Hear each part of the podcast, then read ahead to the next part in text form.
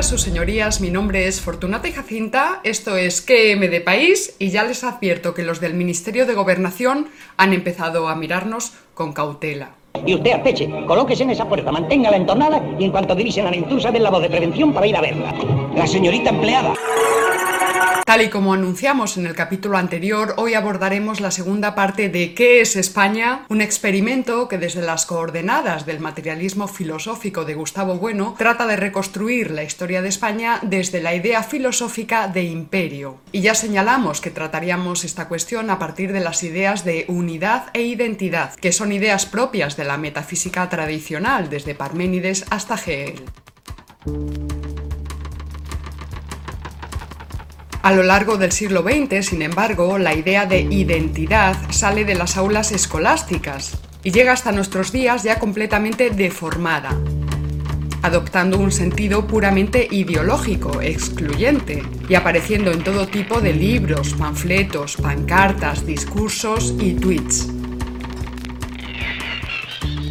Tenemos identidad hasta en la sopa. Algunos sienten la identidad dentro de sí, como si la hubieran tomado en comunión. Hija, vaya comparación que se te ha ocurrido. Estás hecha todo un Salomón. Frente a esta maraña de indefiniciones, pues hay que poner orden, es decir, hay que definir. Y eso exige recuperar la estructura lógica de ciertos conceptos, porque si no es imposible entenderse, sencillamente. Nosotros dedicaremos el próximo capítulo a esta cuestión de la exacerbación identitaria, muy vinculada con los temas que aquí tratamos y con la situación actual, esta que tiene tan entretenidos a nuestros políticos. Para divertirnos teníamos el Parlamento. La política era muy inestable. Ahora retomaremos el análisis de qué es España, pero antes queremos insistir en que por muy minuciosas que nosotras nos pongamos en esta exposición oral, y fíjense que se nos ha hecho largo el capítulo, jamás podremos dar cuenta de la enorme riqueza de matices que contiene la argumentación de Gustavo Bueno. De modo que invitamos una vez más a la lectura pausada de este libro y a la consulta del diccionario filosófico elaborado por Pelayo García Sierra cuando surjan dudas. Incluiremos los enlaces de interés en la caja de descripción de YouTube. Y ahora empezamos. Desde el punto de vista del materialismo filosófico, suponemos que todo sujeto no es simple, sino múltiple, compuesto de múltiples partes y que ese sujeto nunca está aislado, sino que está inmerso en una red de relaciones, en un contexto con el que está en interrelación y en conflicto.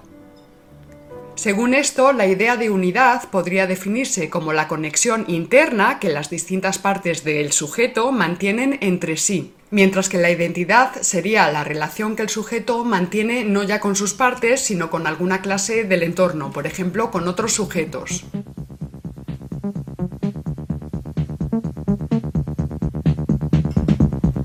Por ejemplo, un bosque conforma una unidad en la que conviven cierta variedad de animales y plantas. Su identidad variará según el tipo de vegetación, la latitud y el clima, la estacionalidad de las hojas, etc. Mirado desde fuera y comparado con otros sistemas biológicos, podremos distinguir en primer lugar que se trata de un bosque y no de un desierto o de un jardín. En segundo lugar, podremos identificar su unidad, es decir, podremos darle una identidad, identificar si se trata de un bosque de coníferas, de una selva ecuatorial u otro tipo de bosque. Entonces, la primera unidad importante de la península ibérica se logró con Roma. Hispania se presentaba como una unidad en la que las distintas partes aparecían íntimamente interconectadas. Pero desde las coordenadas del materialismo filosófico, esa unidad todavía no hacía referencia a la identidad de España, sino que hacía referencia a una identidad global, que era Roma. Hispania era una provincia o diócesis de Roma, era una parte de Roma. Con la fragmentación de Roma, esa identidad de Hispania se transformó. Entonces la unidad peninsular recibió una nueva identidad a partir del reino de los visigodos. Pero una vez más, tampoco podemos considerar España al reino de los visigodos. Primero, porque por sus tradiciones los visigodos pertenecían a una esfera antropológica distinta a lo que luego fue España.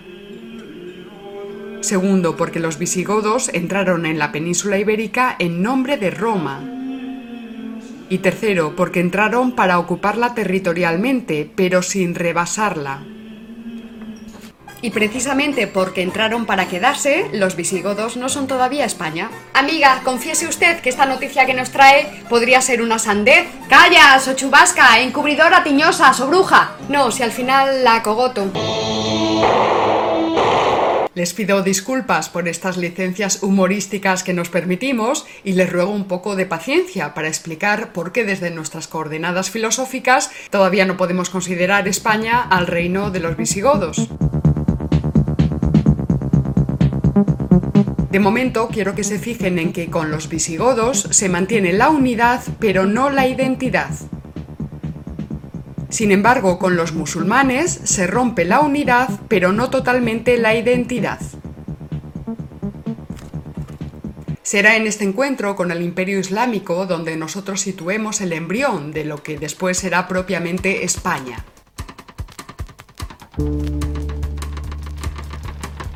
Con ello no queremos decir que el pasado visigótico, romano o prerromano no haya influido en el ser actual de España. Roma es importantísima desde el punto de vista material, por supuesto, muchísimo. Pero no puede ser considerada como un precedente formal. ¿Y por qué? Pues porque España nació como imperio. Naturalmente. Pues desde luego.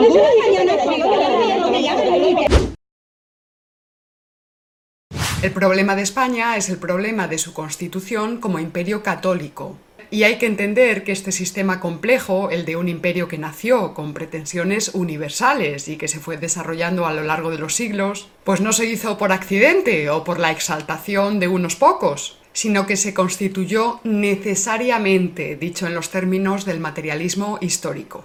Claro, claro. Naturalmente. Necesariamente, puesto así entrecomillado, quiere decir que los restos del reino visigodo, que se habían refugiado tras los montes cantábricos y se habían mezclado pues con gentes astúricas más o menos gotizadas, tuvieron que enfrentarse al imperio que venía del sur o del oriente. Es decir, ese núcleo tuvo que hacer frente al Islam. Es aquí donde ya puede decirse que empieza la construcción de España y Covadonga es su símbolo.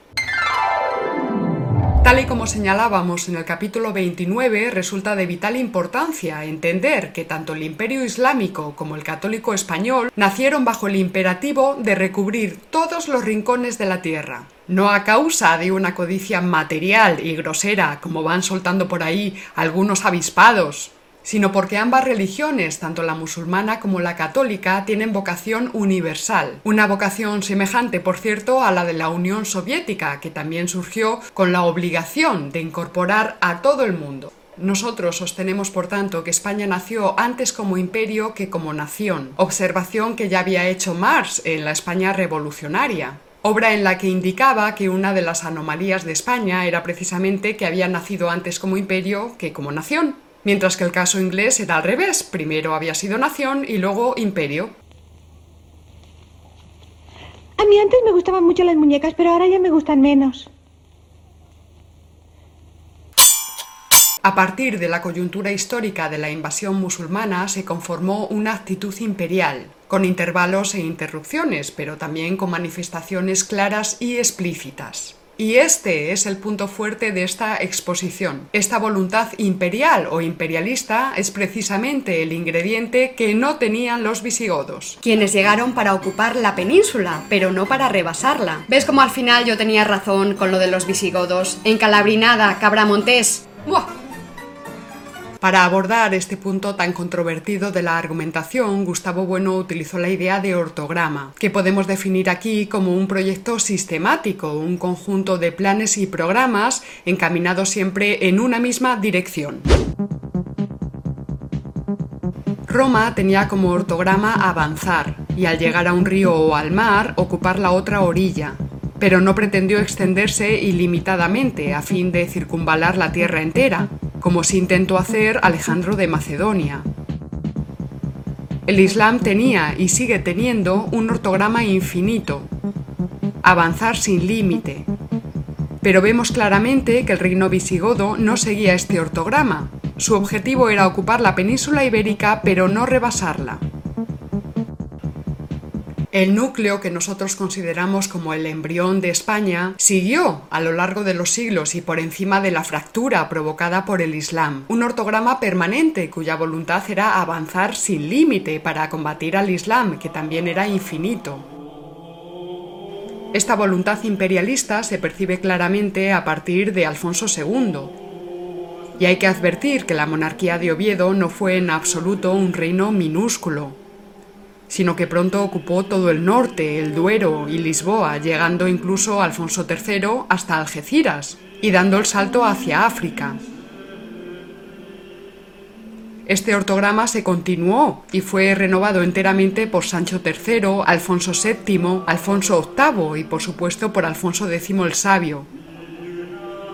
Y resulta esencial entender que dicho ortograma no se agotó en la Reconquista, sino que siguió avanzando y a la reconquista se sumó la conquista de nuevos territorios. Precisemos esta cuestión para que quede bien fijada, bien fijada. Este ortograma, es decir, este conjunto de planes y programas, se va constituyendo en el propio proceso de la reconquista. No existe antes y reconquista y ortograma son inseparables.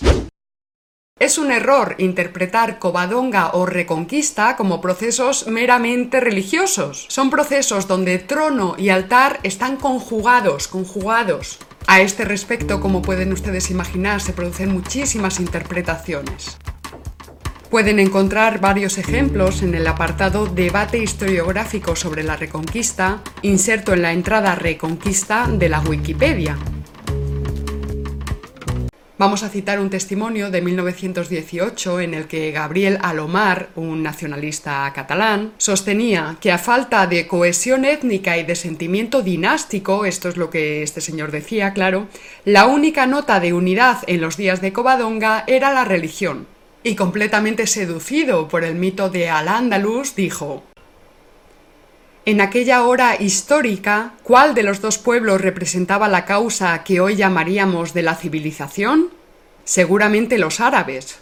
Eran una flor de cultura que se expande sobre el tallo nativo cuando llega su momento. Y continúa.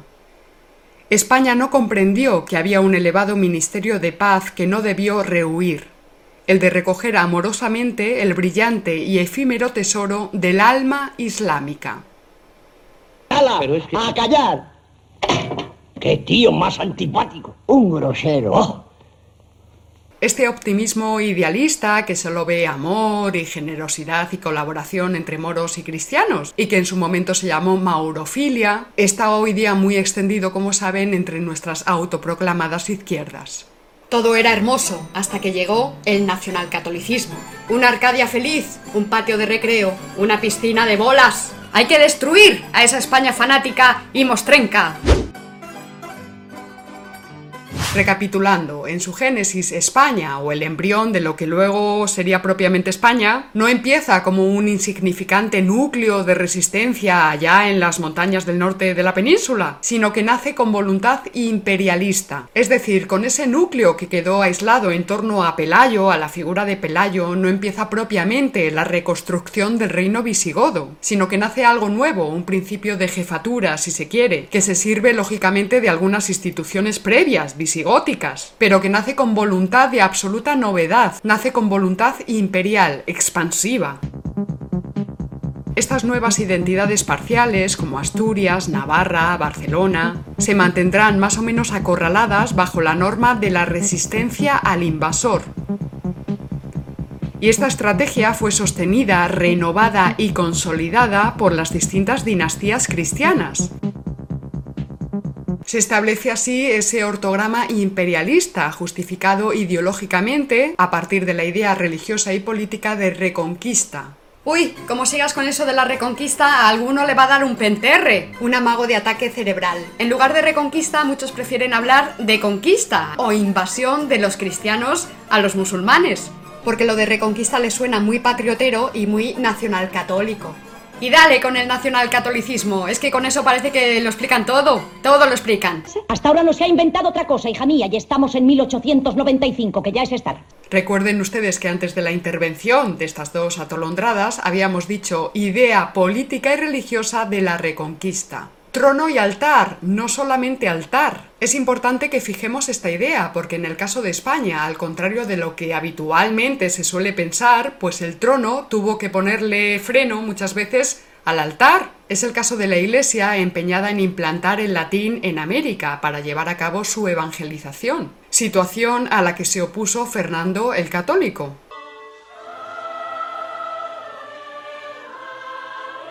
Desde el punto de vista de la Iglesia, lo importante era que hubiera cristianos. Pero desde el punto de vista del trono, interesaba que los nativos hablaran español, para que fueran españoles.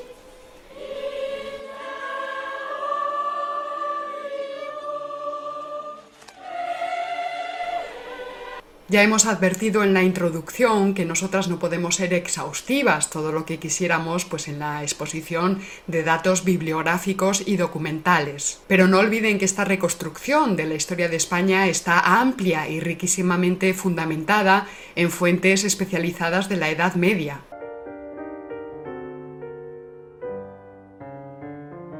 El España frente a Europa de Gustavo Bueno está rigurosamente cimentado en este tipo de fuentes. Por citar solo dos de las más sobresalientes, tendríamos la obra de Menéndez Pidal, El Imperio Hispánico y los Cinco Reinos, y la de José Antonio Maraval, El concepto de España en la Edad Media. Esta última con más de 2.000 notas a pie de página.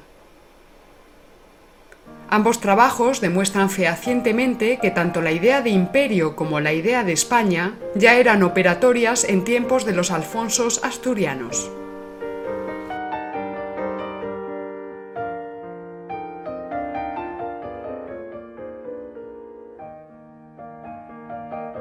Enunciemos ahora cuatro hechos esenciales que confirman que la ruptura con el reino visigodo fue casi total. A aquel proceso se le llamó reconquista desde el principio. Tanto los alfonsos asturianos como los reyes leoneses y castellanos que le sucedieron reivindicaron el título de emperador. Ningún rey cristiano se casó con reina o princesa mora ni al revés tampoco. Ningún rey de León ni sucesores se llamó con nombres de reyes godos. Ninguno se llamó Leovigildo o Ataulfo. Las dinastías empezaron desde el principio. Alfonso I, Alfonso II, Alfonso III. Anarquista. Y no olvidemos un hecho esencial, y es que una vez reconstruida la unidad perdida, que por cierto ya se había desbordado hacia el Mediterráneo, se da inmediatamente el salto hacia África, donde todavía permanecía el Islam, las Islas Canarias y hacia el Atlántico, ruta por la que se pretendía envolver al turco por la espalda, tal y como opinaban Eliot, John Eliot y otros.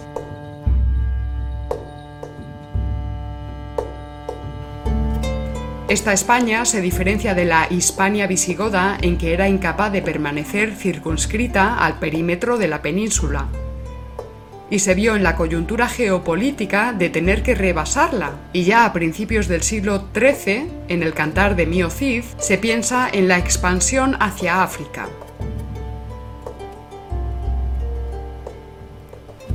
Es en este desbordamiento de los límites peninsulares donde aparecen América y más tarde el Pacífico.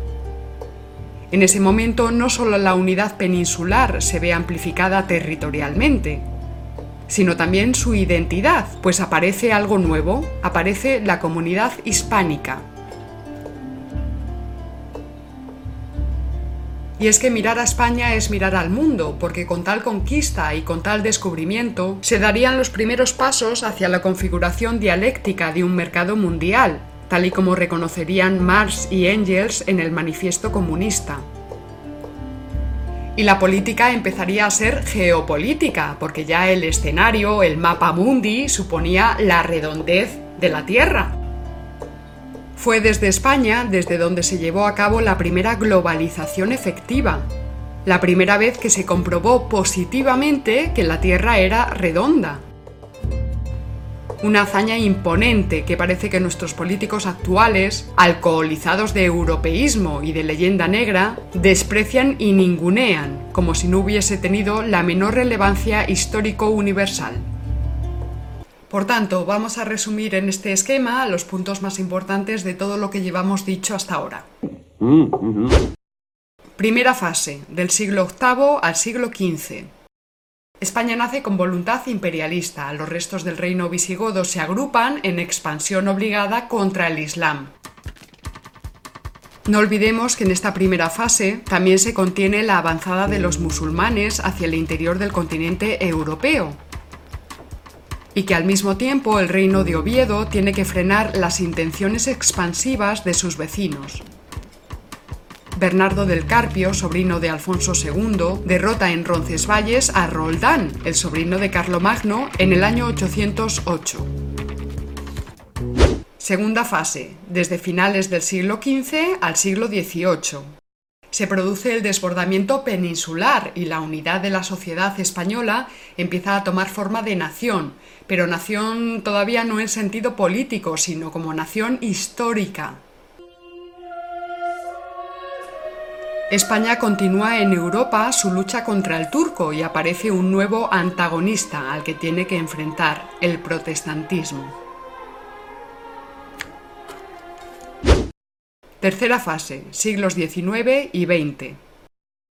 España como nación histórica experimentará su metamorfosis en nación política estricta, y como entendemos que esta terminología necesita aclaraciones, vamos a detenernos brevemente para explicar las diferencias entre nación étnica y nación política. De breve nada, un poquito de paciencia, nada más, un poquito.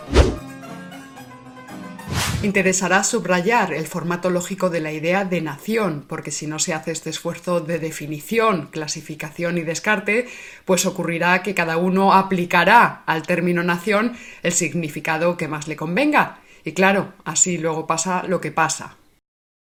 Como ya sabrán sus señorías, nación es una palabra latina que va adoptando distintos sentidos desde la Edad Media. Primero adquiere un sentido biológico, con esto de la nación de los dientes, luego otro sentido étnico y ya a finales del siglo XVIII un sentido político. Por eso es importante entender que la taxonomía presentada por Gustavo Bueno, que contiene tres géneros y siete especies, es una taxonomía adaptada a la evolución.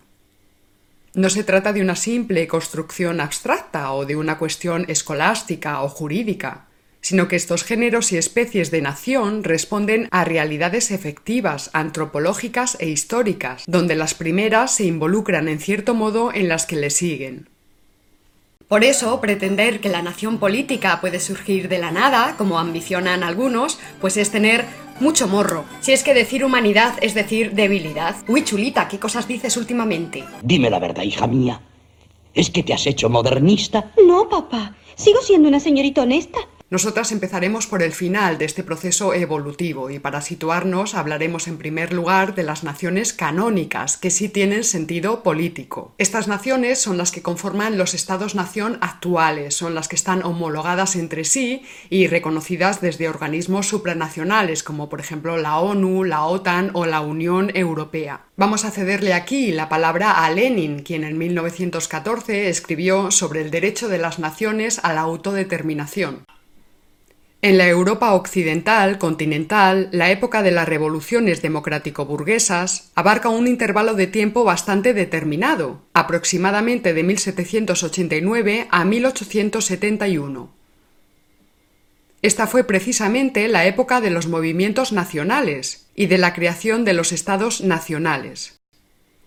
Terminada esta época, la Europa occidental había cristalizado en un sistema de estados burgueses, que además eran como norma estados nacionalmente homogéneos.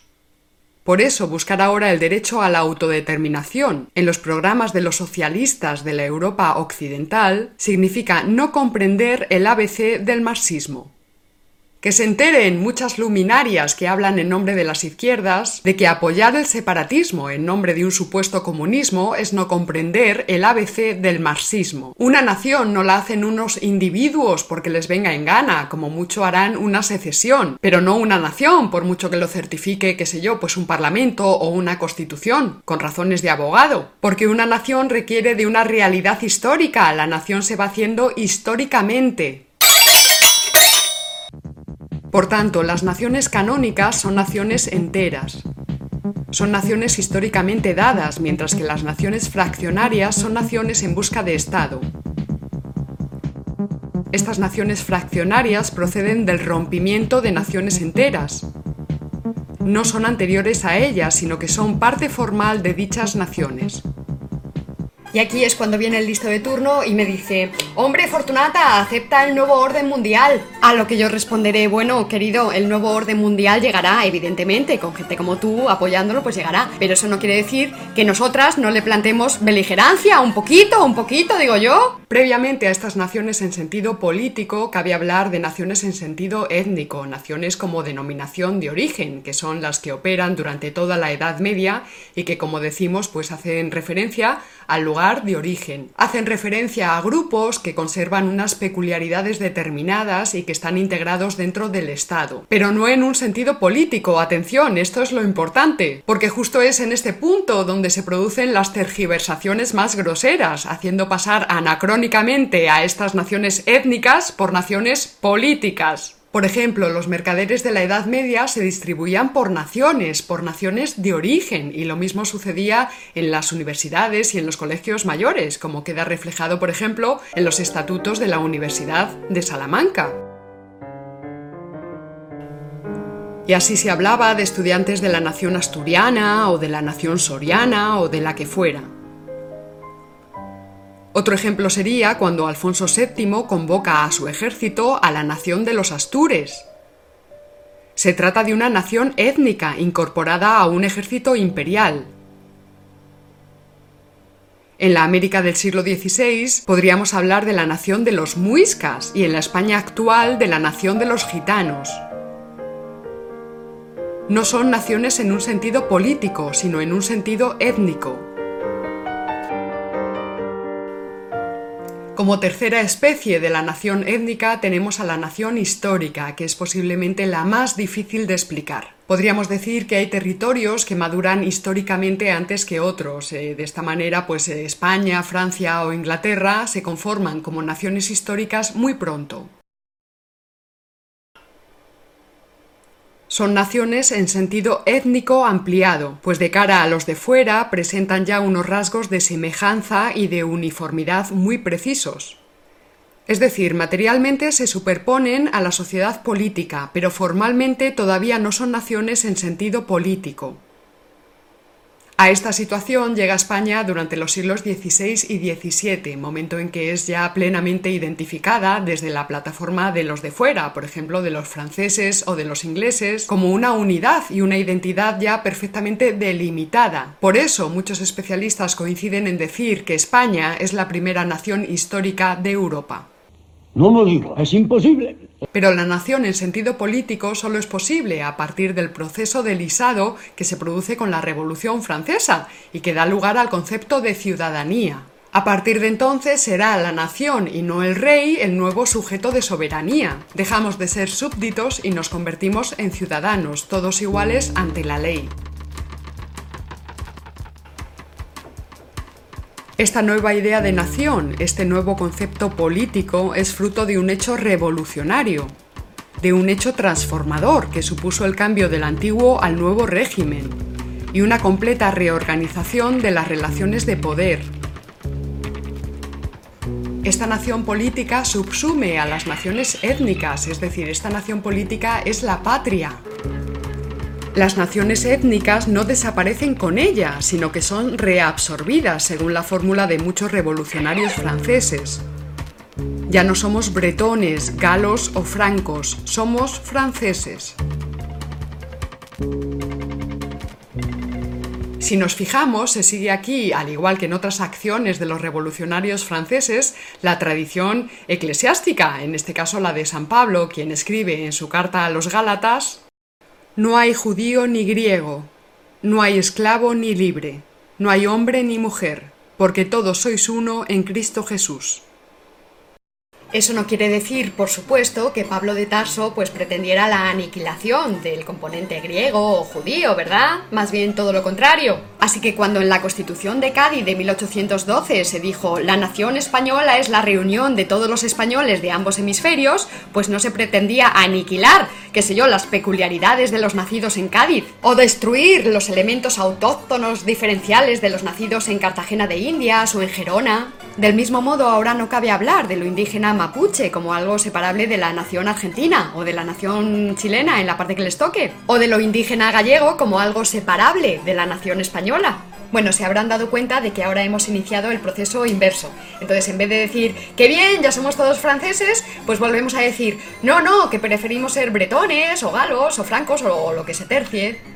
Y atención, un punto aquí importantísimo, porque decir que nación política no es posible hasta la Revolución Francesa no significa en modo alguno que previamente no hubiera Estado, sociedad política o instituciones políticas. Cuidado, que esto es importantísimo y crea muchísima confusión. Nación no es lo mismo que Estado. Nación siempre hace referencia a personas y Estado pues es un territorio con leyes, instituciones. Nación en sentido político es siempre posterior al Estado, no brota espontáneamente, sino que presupone un Estado previo, un Estado que se transforma en nación a partir de unos procesos históricos concretos. Así que en la Europa del antiguo régimen había Estados, por supuesto que los había, lo que no había eran naciones políticas y mucho menos las había durante la Edad Media. A ver si se enteran los gaznápiros más grandes que comen pan. Necesariamente tenemos que abrir este capítulo, aunque sea brevemente, porque parte del problema de España es que se configuró como un imperio generador. Simplificando mucho, diremos que el imperio depredador es una modalidad de imperio que pretende que sea una determinada sociedad la que se propone como modelo soberano modelo al que se pliegan las demás sociedades políticas y que en el límite tenderá a anexionarlas bajo su tutela. He aquí la norma del colonialismo. Se establece una división jurídica entre la metrópolis, es decir, el estado de donde surge el imperio, su núcleo, y las colonias, que son susceptibles de ser explotadas. Es decir, hay asimetría entre las colonias y la metrópolis. Recordemos, por ejemplo, que Francia solo consideraba en sus censos a los franceses europeos o a los nacidos de padres franceses. Esas colonias y sus sociedades se ponen al servicio de la sociedad imperialista. El núcleo tiene la facultad de imponer la ley, de depredar o de saquear a las colonias. Como ejemplos de imperios depredadores tendríamos al imperio holandés o al británico. Ningún imperio es absolutamente generador o depredador, hay grados y matices, pero sin ninguna duda, si hay que situar al imperio español en alguna de estas modalidades, pues es dentro de la de imperio generador. Imperio generador, sí señor. Orden, orden, y el primero que meta ruido va a la cárcel. ¿Eso no será falta de alimentación? Yo creo que es falta de novio, papá. Niña. El objetivo del imperio generador es ponerse al servicio de todas las partes, orientándose a elevar políticamente a las sociedades más primarias. El caso de Roma es paradigmático. El imperio español fue un imperio generador, porque fue ocupando al estilo romano las tierras americanas que iba descubriendo, y a su paso fue fundando ciudades, universidades, bibliotecas, editoriales, templos, administraciones civiles y concediendo los mismos derechos a los habitantes. En una palabra, civilizando. El error de muchos historiadores es interpretar al imperio español como un imperio depredador más, es decir, como un imperio colonial, pero es que el imperio español no tenía colonias, tenía virreinatos, que eran como las provincias romanas. Solo ven los ejemplos de rapacidad, que evidentemente los hubo, muchos, pero no ven la norma imperial, la norma generadora, que distancia radicalmente al imperio español de otras empresas eh, colonialistas abrasivas, como las del siglo XIX. Vamos a traer ahora la distinción escolástica entre finis operantis y finis operis. Permítanme, señores míos, que termine esta preciosa pieza de Chopin. Situados en este contexto, los finis operantis son las motivaciones psicológicas subjetivas de los sujetos implicados en el descubrimiento y conquista de América, mientras que los finis operis son los resultados objetivos de dicho descubrimiento y conquista.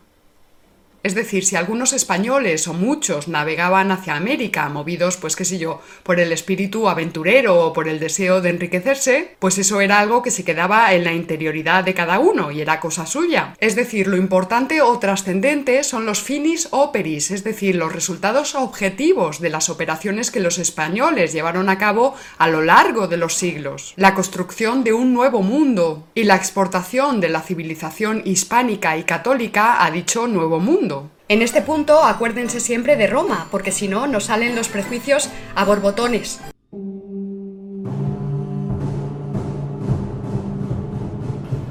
Si los finis operantis de muchos españoles particulares embarcados hacia América estaban puestos en su interés personal, los finis operis estaban puestos en el interés de la América hispana, de la que salieron 22 naciones políticas que a día de hoy tienen como idioma oficial el español.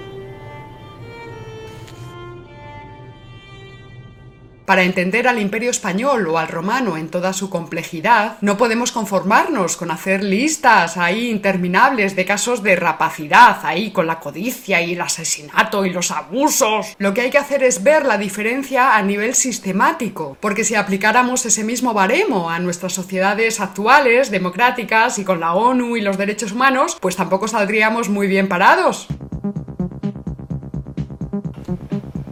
Hubo depredación, por supuesto, pero dicha depredación logró ser canalizada gracias a la visión superior defendida, por ejemplo, por Francisco de Vitoria o por Domingo de Soto, quienes lucharon en contra de Ginés de Sepúlveda y de otros teólogos y juristas que defendían una visión depredadora de la conquista.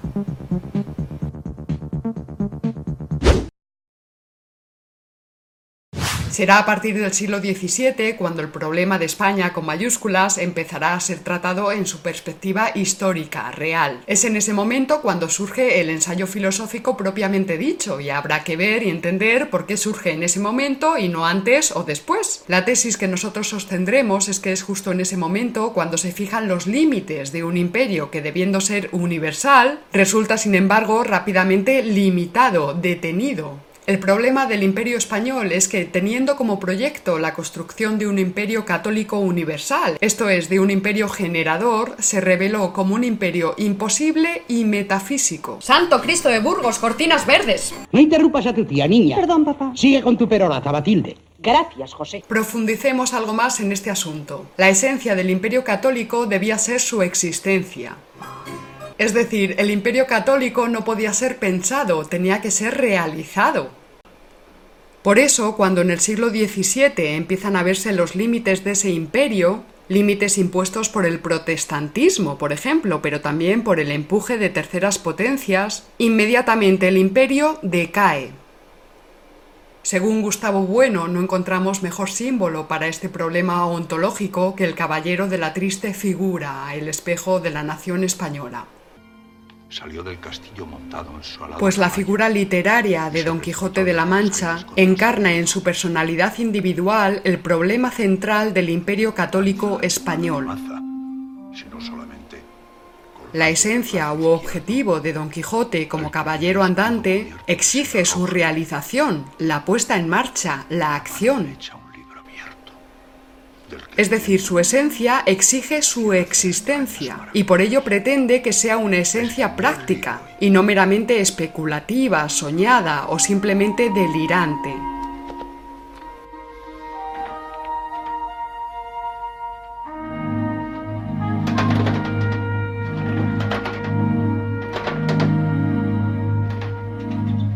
Pero cuando Don Quijote es convencido de su delirio y ve que no es posible su vida como caballero andante, entonces, en el mismo momento de saberlo, Don Quijote decae por desfallecimiento de su esencia y por muerte o fallecimiento de su existencia.